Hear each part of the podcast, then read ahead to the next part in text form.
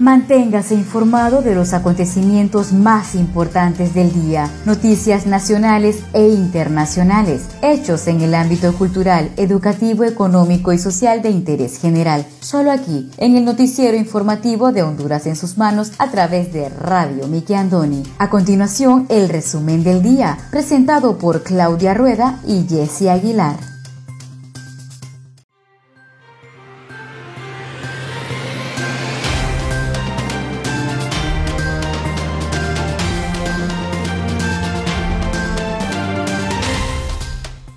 Muy buenas tardes, sean todos bienvenidos a una edición más de su noticiero informativo Honduras en sus manos, a través de Radio TV Miki Andoni Siglo XX. Les saluda su fiel servidora Wendy Aguilar desde San Pedro Sula Cortés agradecida con Dios primeramente por la oportunidad que nos da de compartir con ustedes las noticias más importantes que trascienden a nivel nacional. Hoy tenemos día viernes 20 de noviembre del año 2020. Muchas gracias a las personas por su fiel sintonía que nos siguen desde España y Guatemala a través de nuestro podcast en anchor.fm, pleca radio-medio Miki Andoni, que ya está disponible en las diferentes plataformas como ser Breaker, Google Podcast, Pocket Cats, Radio Republic, Spotify y RSS, invitándoles a todos ustedes que nos dejen sus comentarios y sugerencias o saludos. Me acompaña Claudia Rueda desde la capital de Honduras.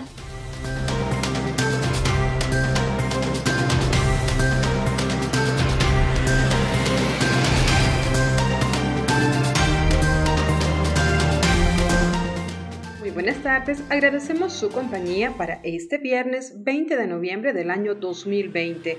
Les saluda Claudia Rueda. Buenas tardes, Jesse Aguilar hasta San Pedro Sula. A continuación, le brindaremos las noticias más importantes del acontecer nacional. Radio TV, Miki Andoni, siglo XX, de Noticias de Honduras en sus manos, agradece su sintonía.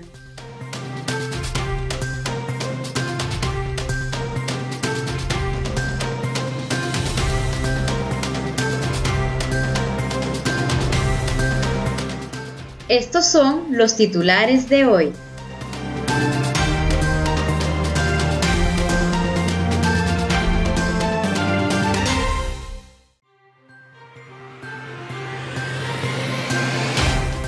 Tragedia multimillonaria lo que hizo IOTA en el agro, según la Secretaría de Agricultura y Ganadería.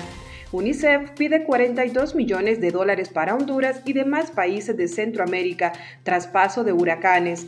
Médicos estadounidenses llegan a Honduras para atender emergencia en la zona norte. Solo tres aeropuertos mantendrán sus diferentes vuelos.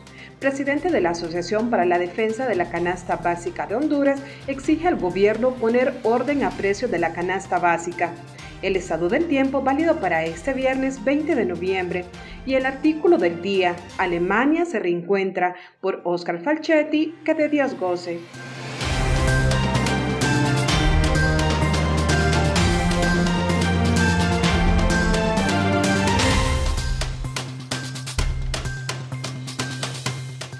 Actualización casos COVID-19 en Honduras. Sinajer confirma 63 nuevos casos y 14 decesos. El cajón sobrepasa el nivel máximo. Descargas son analizadas. Comienzan a habilitar carreteras afectadas por el paso de Iota. Presentan plan de reconstrucción sostenible de Honduras tras desastres por tormentas. Contraer el COVID-19 crea inmunidad durante al menos seis meses.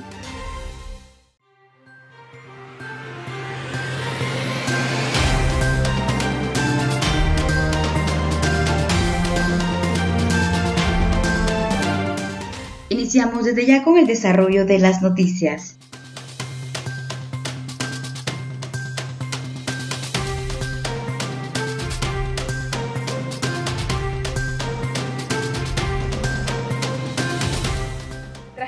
Multimillonaria lo que hizo IOTA en el agro según la SAC. El ministro de la Secretaría de Agricultura y Ganadería SAC, Mauricio Guevara, expresó que tenemos unos planes de acción rápidos para reactivar ciertas unidades productivas tras el paso de la tormenta tropical IOTA por el país.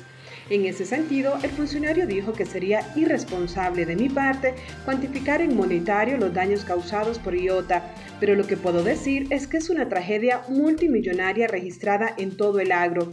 Pero tenemos unos planes de acción rápidos para lograr en esta postrera tardía reactivar algunas unidades productivas en zonas afectadas, como el Paraíso comentó. En ese sentido, queremos poner a disposición de los productores el bono de solidaridad productiva en el tema del frijol que podemos tener en unos 75 días e incluso ya hemos ubicado unas 1.750 manzanas listas para entregar una vez que tengamos acceso a las mismas, reafirmó.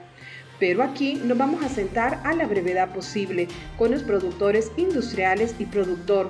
Mientras tanto, en el tema de caña ya llevamos contabilizadas 227 mil hectáreas inundadas por la depresión tropical ETA, pues si no baja en cinco días el agua, el cultivo se guarapea o se fermenta y nos sirve para producir azúcar, explicó. Y ahora no digamos con este otro fenómeno natural que inundó más áreas de las que estaban afectadas y esperando que bajaran los niveles, indicó. Tampoco tenemos cifras puntuales en las pérdidas de ganado, porque algunos empresarios lograron poner las reses en zonas altas a fin de poder salvarles de la fuerza de Iota. He tratado de comunicarme para conocer cómo está la situación en Colón, pero lamentablemente la red está caída, subrayó.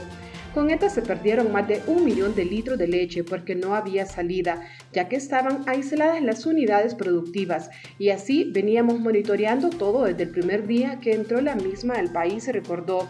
Teníamos una referencia de las pérdidas en todos los sectores, las cuales eran impactantes en banano, palma, cítricos, hortaliza y ya venían las siembras de postrera de frijol y maíz, afirmó.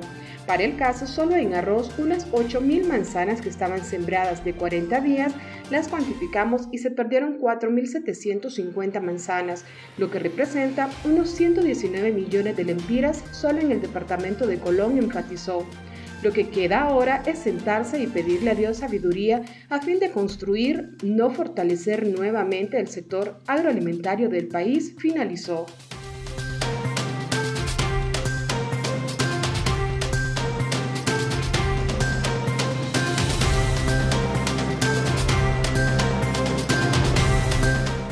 Actualización casos COVID-19 en Honduras. Sinajer confirma 63 nuevos casos y 14 decesos. Los fenómenos naturales Iota y ETA en su paso por el país dejaron severos daños en todo el territorio nacional. No obstante, la COVID-19 también sigue afectando y se reportan nuevos casos. Este jueves el Sistema Nacional de Gestión de Riesgos Sinajer informó que de 317 nuevas pruebas para diagnosticar el COVID-19 que procesó el Laboratorio Nacional de Virología, 63 resultaron positivas, por lo que el total de casos aumentó a 103.551 a nivel nacional. Mediante el comunicado número 255, dicha institución reportó que los nuevos casos pertenecen a los siguientes departamentos: Francisco Morazán, Olancho, El Paraíso, Valle, Intibucá, Gracias a Dios, Comayagua, La Paz, Lempira, Colón, Cortés, Atlántida, Lloro y Santa Bárbara. De igual forma, se confirmaron 14 decesos a raíz de esta enfermedad.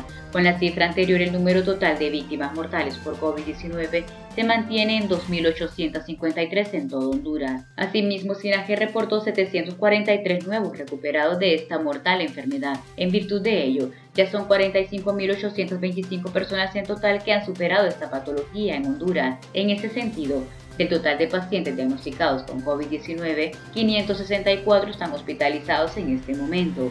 De esa cantidad, 412 están en condición estable, 138 en condición grave y 14 en unidades de cuidados intensivos. El resto es monitoreado por el personal de la región sanitaria. Cabe indicar que por el número de fallecidos desde que inició la pandemia, Honduras registra una tasa de letalidad nacional del 2.7%. Por tanto, Sinajer exhortó a la población continuar todas las medidas de prevención, como ser lavado permanente de manos con agua y jabón, uso de gel con base de alcohol, no saludar de beso y mano, no compartir bebidas ni alimentos y usar mascarilla en todo momento.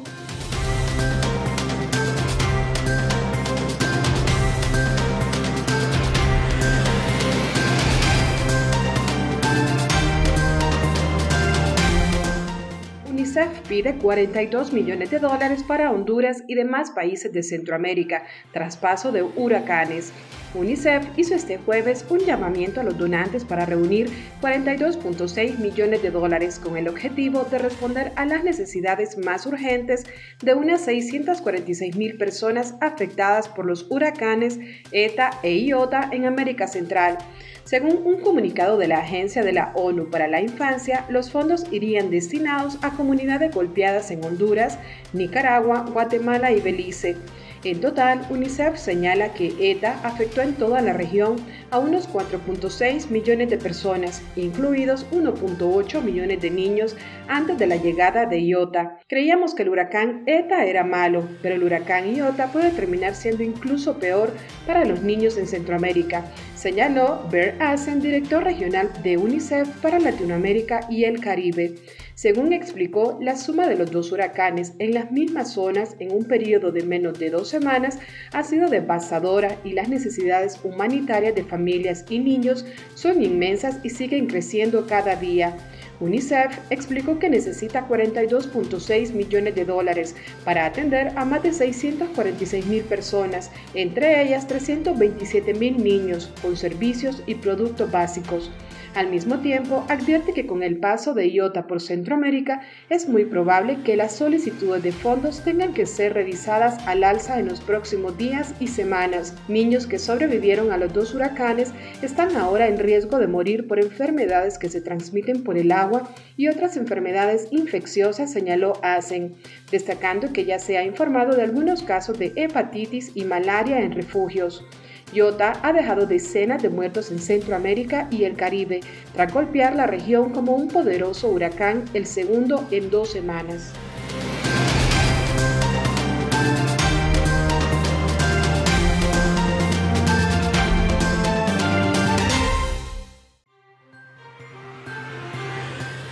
El cajón sobrepasa el nivel máximo. Descargas son analizadas. Según como era previsto por la situación climática dejada por la tormenta Iota, la central hidroeléctrica Francisco Morazán, conocida como El Cajón, sobrepasa el nivel máximo de retención de agua por metro sobre el nivel del mar. La represa registra un nivel de 288.45 metros sobre el nivel del mar. Esto representa que sobrepasa el nivel máximo de 285. Sin embargo, la estructura está diseñada para soportar hasta 290. En vista de los niveles presentados, la Junta Interventora de la Empresa Nacional de Energía Eléctrica y la Comisión contra Inundaciones del Valle de Sula, junto a los servicios de meteorología, tendrán que reunirse en las próximas horas para determinar en qué momento y hora se harán las descargas. Estas acciones de descarga dependen de las condiciones climáticas. Si el nivel sigue subiendo, es un hecho que se tendrá que tomar decisiones similares a las del pasado 14 de noviembre con las primeras descargas controladas. La vocera de la ENE, Evelyn Cubas, menciona que todo depende de la meteorología y los niveles de los ríos. Al tomar la decisión de nuevas descargas se informará oportunamente y se activará el protocolo del cajón y de los comités del Valle de Sula. Se les llaman descargas controladas porque según la ENE, estas no deberían representar un riesgo de inundaciones peligrosas a las comunidades afectadas como las del Valle de Sula. En caso de haber descargas controladas, se harán y mantendrán conforme a los niveles de los ríos. A su vez, se irán emitiendo las alertas para evacuar las comunidades que se vean afectadas, según mencionaron las autoridades de la ENI. La central hidroeléctrica Francisco Morazán está situada en el curso del río Comayagua, en el departamento de Cortés. La represa del Cajón es del tipo de arco doble, la cual distribuye parabólicamente el agua hacia las paredes de las montañas que actúan como contrafuertes.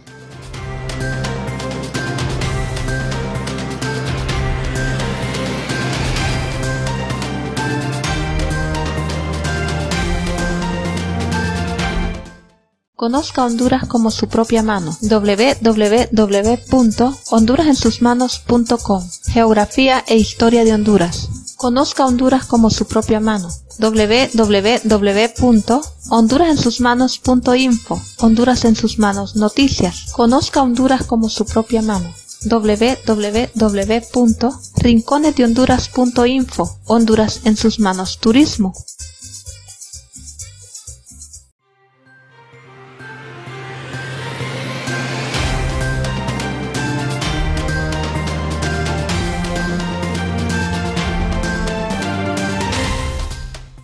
Muchas gracias por continuar con nosotros en su noticiero informativo Honduras en sus manos a través de Radio TV Miki Andoni Siglo XX. Seguimos con el segundo bloque de noticias. Médicos estadounidenses llegan a Honduras para atender emergencia en la zona norte. Un grupo de médicos estadounidenses arribó este jueves al país para apoyar con atención sanitaria a los afectados por las tormentas tropicales ETA e IOTA en la zona norte de Honduras. Por su parte, la ministra de la Secretaría de Salud, Alba Consuelo Flores, detalló que son ocho médicos que serán trasladados a la zona norte del país para asistir con brigadas en los albergues instalados tras el paso de los ciclones ETA e IOTA Flores indicó que los galenos serán distribuidos en los diferentes albergues de varios municipios afectados en la zona norte de Honduras para apoyar en la atención integral de las personas afectadas por las inundaciones.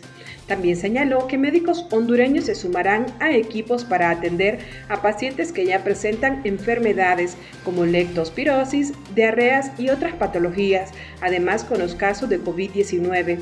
Finalmente reveló que los especialistas estarán en el país por un término de 14 días, aunque no se descarta puedan quedarse más tiempo si así las circunstancias lo permiten.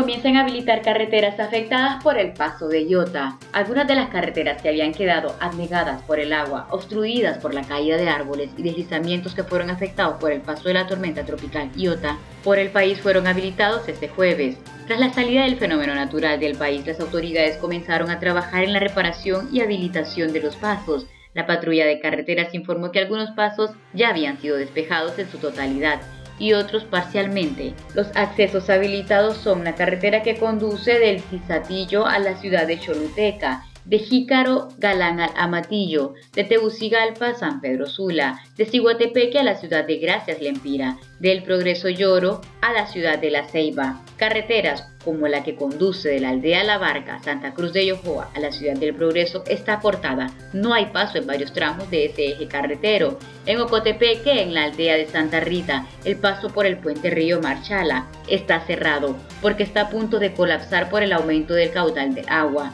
por lo que informa que estará incomunicado el paso a la frontera del POI. Ante la situación de destrucción que ha quedado en varios ejes carreteros, las autoridades piden a la población desplazarse con precaución en las zonas cercanas a los ríos, quebradas o lugares sensibles a deslizamientos o derrumbes. Asimismo, pide mantener un límite de velocidad bajo y chequear que el automóvil esté en óptimas condiciones para movilizarse, porque los reportes indican que en las orillas de algunas carreteras aún se encuentran escombros de los derrumbes provocados por las lluvias.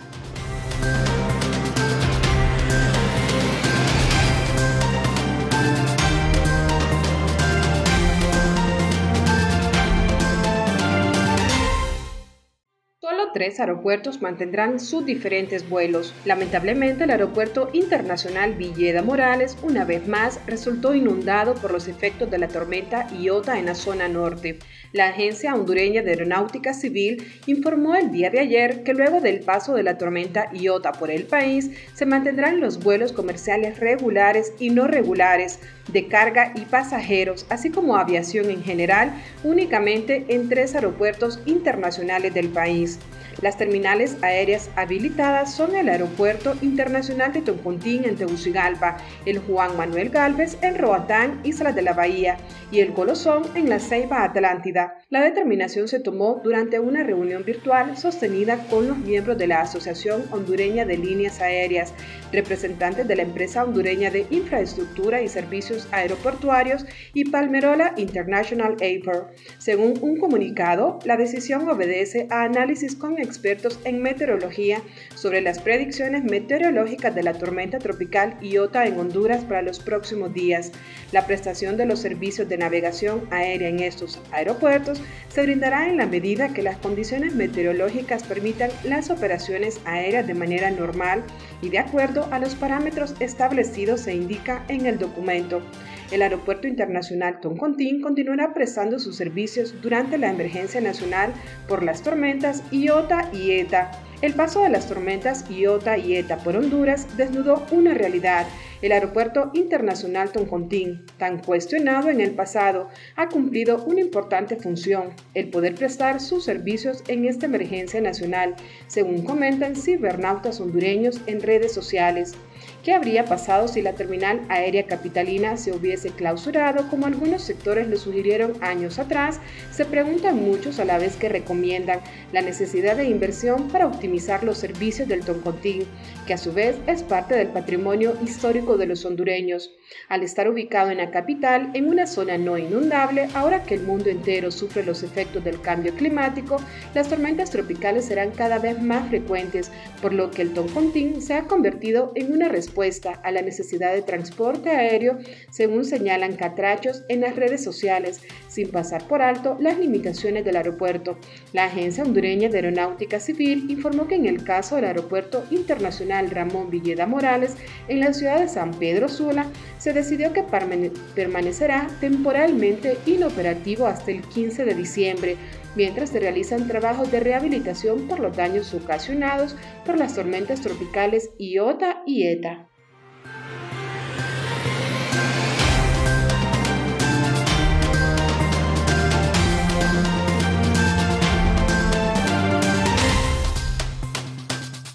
presentan plan de reconstrucción sostenible de Honduras tras desastres por tormentas. El presidente Juan Orlando Hernández socializó el día de ayer junto al equipo del gobierno el plan de reconstrucción sostenible del país ante el pueblo hondureño. El mandatario dio a conocer los pormenores del impacto negativo que ha causado las recientes tormentas Iota y ETA en el país en las áreas de infraestructura vial, vivienda, agro, desarrollo social e industria. Asimismo, el gobernante expuso sobre la hoja de ruta que a corto, mediano y largo plazo podrá desarrollar su administración para impulsar la reconstrucción nacional en el país y en bloque con Guatemala y Nicaragua con el respaldo del SICA, el BID, el BM, BCIE, el FMI, G16 y otros países y organismos cooperantes internacionales. Según el mandatario, a ningún presidente le ha tocado vivir lo que él ha vivido. Tres catástrofes, enfrentar al crimen organizado, combatir la inseguridad. Juntos debemos de hacer la reconstrucción del país, resaltó Hernández. El titular del Ejecutivo explicó que la reconstrucción de Honduras implica lo siguiente,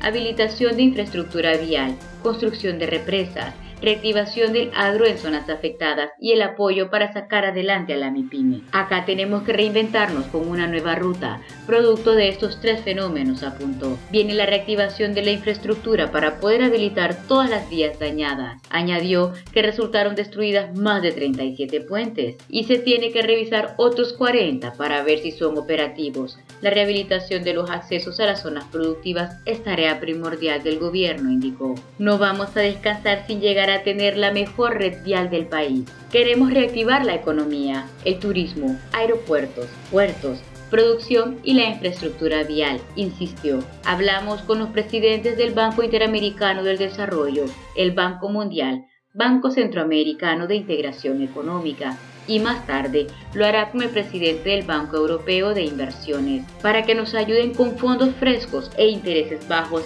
en el objetivo de la reconstrucción nacional del país y de manera conjunta con Guatemala y Nicaragua, así como nos apoyen con los recursos de los fondos verdes del clima. El gobernante precisó que los efectos de la pandemia del COVID-19 provocaron el retroceso de cinco puntos en la economía del país, pero ya tenemos la hoja de ruta para revertir eso. Hernández remarcó que el endeudamiento del país va de la mano con parámetros del FMI. Ellos han visto cómo hemos invertido en la lucha contra la pobreza con el programa Vida Mejor. Hemos desarrollado el corredor seco que no tenía producción y hoy la tienen de manera sostenible. La producción de agua con cosechadoras, riego inteligente con fertilizantes hoy permite generar 25 millones de libras de frutas y verduras que abastecen los mercados a nivel nacional, destacó. Los países de la región avalan nuestro plan de reactivación del agroinfraestructura, subrayó Hernández. El titular del Ejecutivo pormenorizó que se tienen 13 represas planificadas para ejecutar y precisó que las represas del Tablón, Llanitos y Jicatuyo ya tienen sus estudios por parte del PCIE y el BID.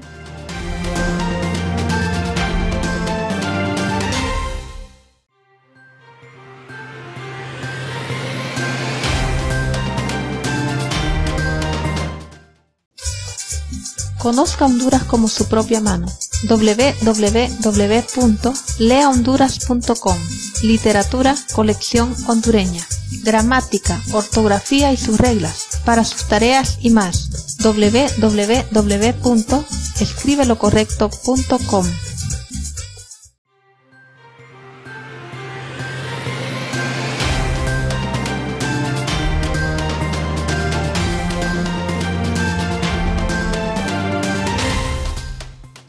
gracias por continuar con nosotros en el tercer y último bloque de noticias en el noticiero informativo de Honduras en sus manos a través de Radio TV Miki Andoni Siglo XX.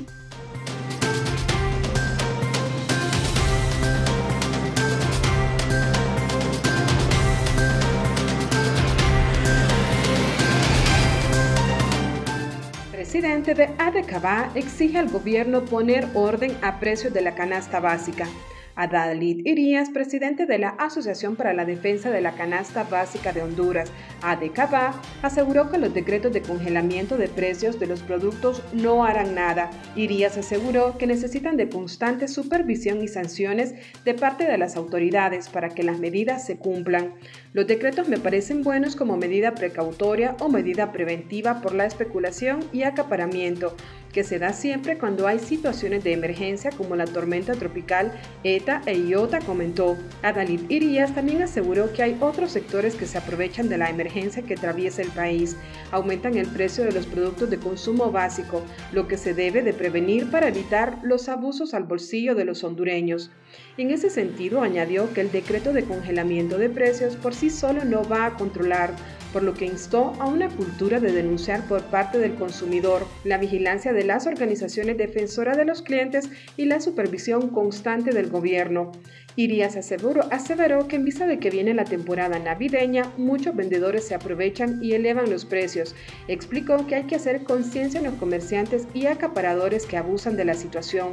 El Gobierno de la República, a través de la Secretaría de Desarrollo Económico, emitió dos acuerdos ministeriales de congelación de precios. De esa manera buscan proteger a los consumidores por la emergencia que hay en el país.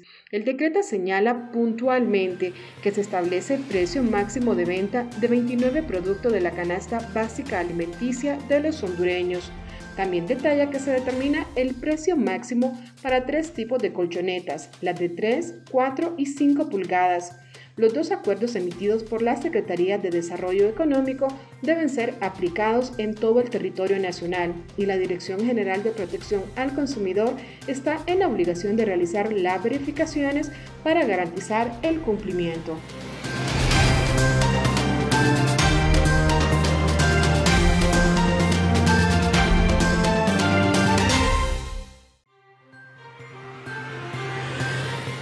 Contraer COVID-19 crea inmunidad durante al menos seis meses. Un estudio publicado el viernes por la Universidad de Oxford asegura que las personas infectadas con el coronavirus tienen pocas posibilidades de volver a contraer la enfermedad en al menos seis meses esta investigación a gran escala sobre la inmunidad ante un nuevo contagio de COVID-19 realizada en colaboración con los hospitales universitarios de Oxford no ha sido aún revisada de forma independiente. Sus resultados confirman una observación hecha por muchos profesionales sanitarios de que mientras 51 millones de personas en todo el mundo han sido infectadas con el coronavirus, los casos de reinfección siguen siendo relativamente pocos. Son muy buenas noticias, afirmó el profesor David Eyre, uno de los autores de la investigación. Podemos estar seguros de que al menos a corto plazo la mayoría de las personas que contraen el COVID-19 no lo volverán a contraer. El estudio se basó en test de coronavirus realizados regularmente a 12.180 trabajadores sanitarios de los hospitales universitarios de Oxford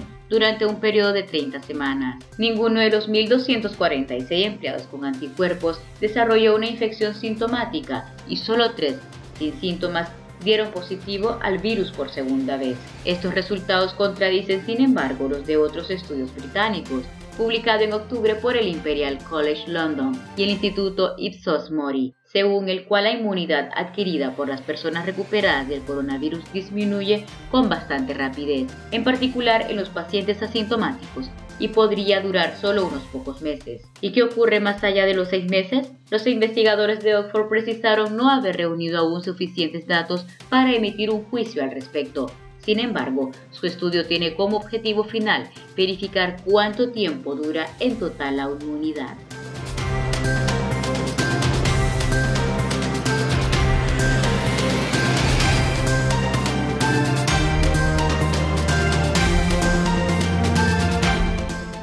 Ahora presentamos el artículo del día.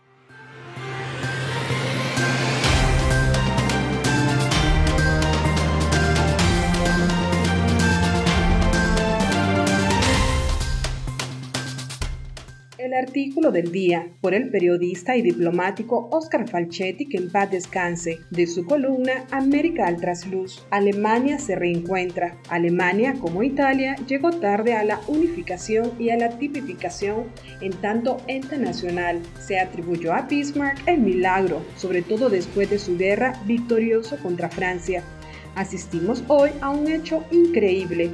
Después de dos guerras mundiales que la nación germánica desató y perdió, si el término derrota equivale a quedar anulada como nación y como ente decísono, que es no obstante el caso contrario de la patria de Goethe y de Hegel, ese afán divisionista, esa paridad que caracterizó a las naciones occidentales, creyendo resolver los problemas ajenos, casos Corea, Vietnam, China, Alemania, ha dado muchos dolores de cabeza. Alemania es hoy, por lo menos la occidental, la potencia más importante de lo cultural y económico de Europa occidental. Fue destruida durante la Segunda Guerra Mundial de manera feroz, pero resurgió de sus cenizas más rápidamente que sus arrogantes vencedoras. Lo mismo que el Japón, la primera potencia comercial del mundo, porque en lugar de fabricar armamentos, ordenó su economía y dio un ejemplo de actitud que sorprende y asusta a los propios yanquis. Tuvo el privilegio muy triste de sobrevalorar Hamburgo a un mes determinada la última conflagración Creí contemplar un inmenso cementerio. Volví a hacerlo 30 años después en mi visita de 1986 y recibí la sensación de volar sobre un jardín lleno de verdes de contracciones funcionales. En Múnich, en 1953, presencié cómo hasta los niños dedicaban horas enteras a la destrucción de la ciudad más alegre de Germania. Lo mismo en las demás urbes destruidas por bombardeos. Un día de octubre de 1983 hicimos un paseo por tierra desde el puerto hamburgués hasta el hotel donde nos alojábamos. Parecía un verguel. Octavio Paz, Antonio Rodríguez, Enrique Estrazulas y otros acompañantes no ocultaban su asombro a ese afán de reconstrucción y de reajuste. Y eso se logra con el trabajo, con una determinación nacional de ser quien se es y quien se era, la alegría de Alemania Occidental, ocupada aún por cuatro potencias y con un adusto soldado soviético hermético a la manera de un soldado desconocido sobre la puerta de Brandenburgo, nos dio la idea inmediata sobre quién era el verdadero contralor de Berlín Occidental, aunque no vimos jamás en Frankfurt, ni en Bonn, ni en Múnich un, un solo soldado extranjero. Para visitar Berlín Oriental había problemas raros. Varias veces intentamos hacerlo desde ese muro de la infamia, como entonces se llamaba, con mis compañeros. Pasamos no obstante a Berlín comunista y casi sin bajar del bus, tomamos un café en un rincón cualquiera con vigilancia evidente a nuestros pasos. Berlín Oriental era una ciudad enorme y triste. Estábamos deseando volver cuanto antes al occidente alegre y sin prejuicios, pero percibimos entre la barandulla de miles de personas que deseaban pasar al otro lado que el conformismo no era muy grande. Desde el bus contemplábamos a la distancia una ciudad desvalida y lúgubre, aunque inmensa, que tenía una manera de vivir dignamente opuesta al Berlín de Occidente, alegre, próspera, ocupada por cuatro potencias que no asomaban la cara en ningún momento. Pasamos en la zona francesa de ocupación los momentos más alegres de nuestra instancia. En Occidente se vivía la vida y se respetaba al prójimo sin el menor asomo de política. Para leer más artículos del periodista y diplomático Oscar Falchetti, le invitamos a visitar nuestra página Lea Honduras.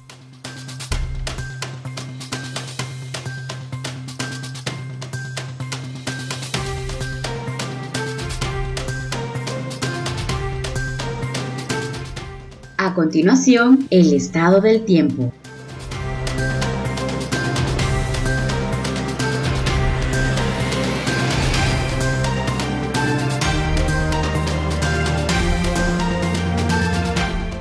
Pronóstico del tiempo válido para este viernes 20 de noviembre. Los vientos acelerados del noroeste ingresan humedades del Mar Caribe hacia el interior del territorio nacional, generando cielos nublados y alta probabilidad de lluvias y chubascos de leves a moderados en sectores de las regiones insular, norte, noroccidente y Valle de Sula. En el resto del país, precipitaciones débiles aisladas. Esta noche tendremos fase lunar, luna nueva. El oleaje en el litoral caribe será de 3 a 7 pies y en el Golfo de Fonseca de 3 a 5 pies.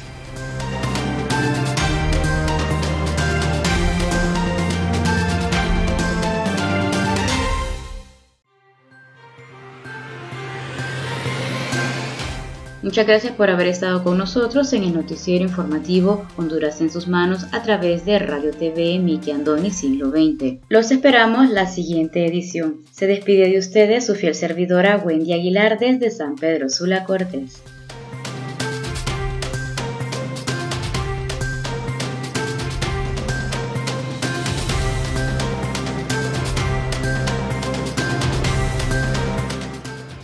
Gusto haber compartido las noticias más importantes del día a través de Radio TV Nicky Andoni Siglo XX para Noticias de Honduras en sus manos. Si desea dejarnos algún comentario, puede buscarnos en Facebook como Radio TV Nicky Andoni Siglo XX. Nos gustaría leer sus comentarios y saber de dónde nos escuchas. Agradecemos su atención. Tengan todos y todas buenas tardes.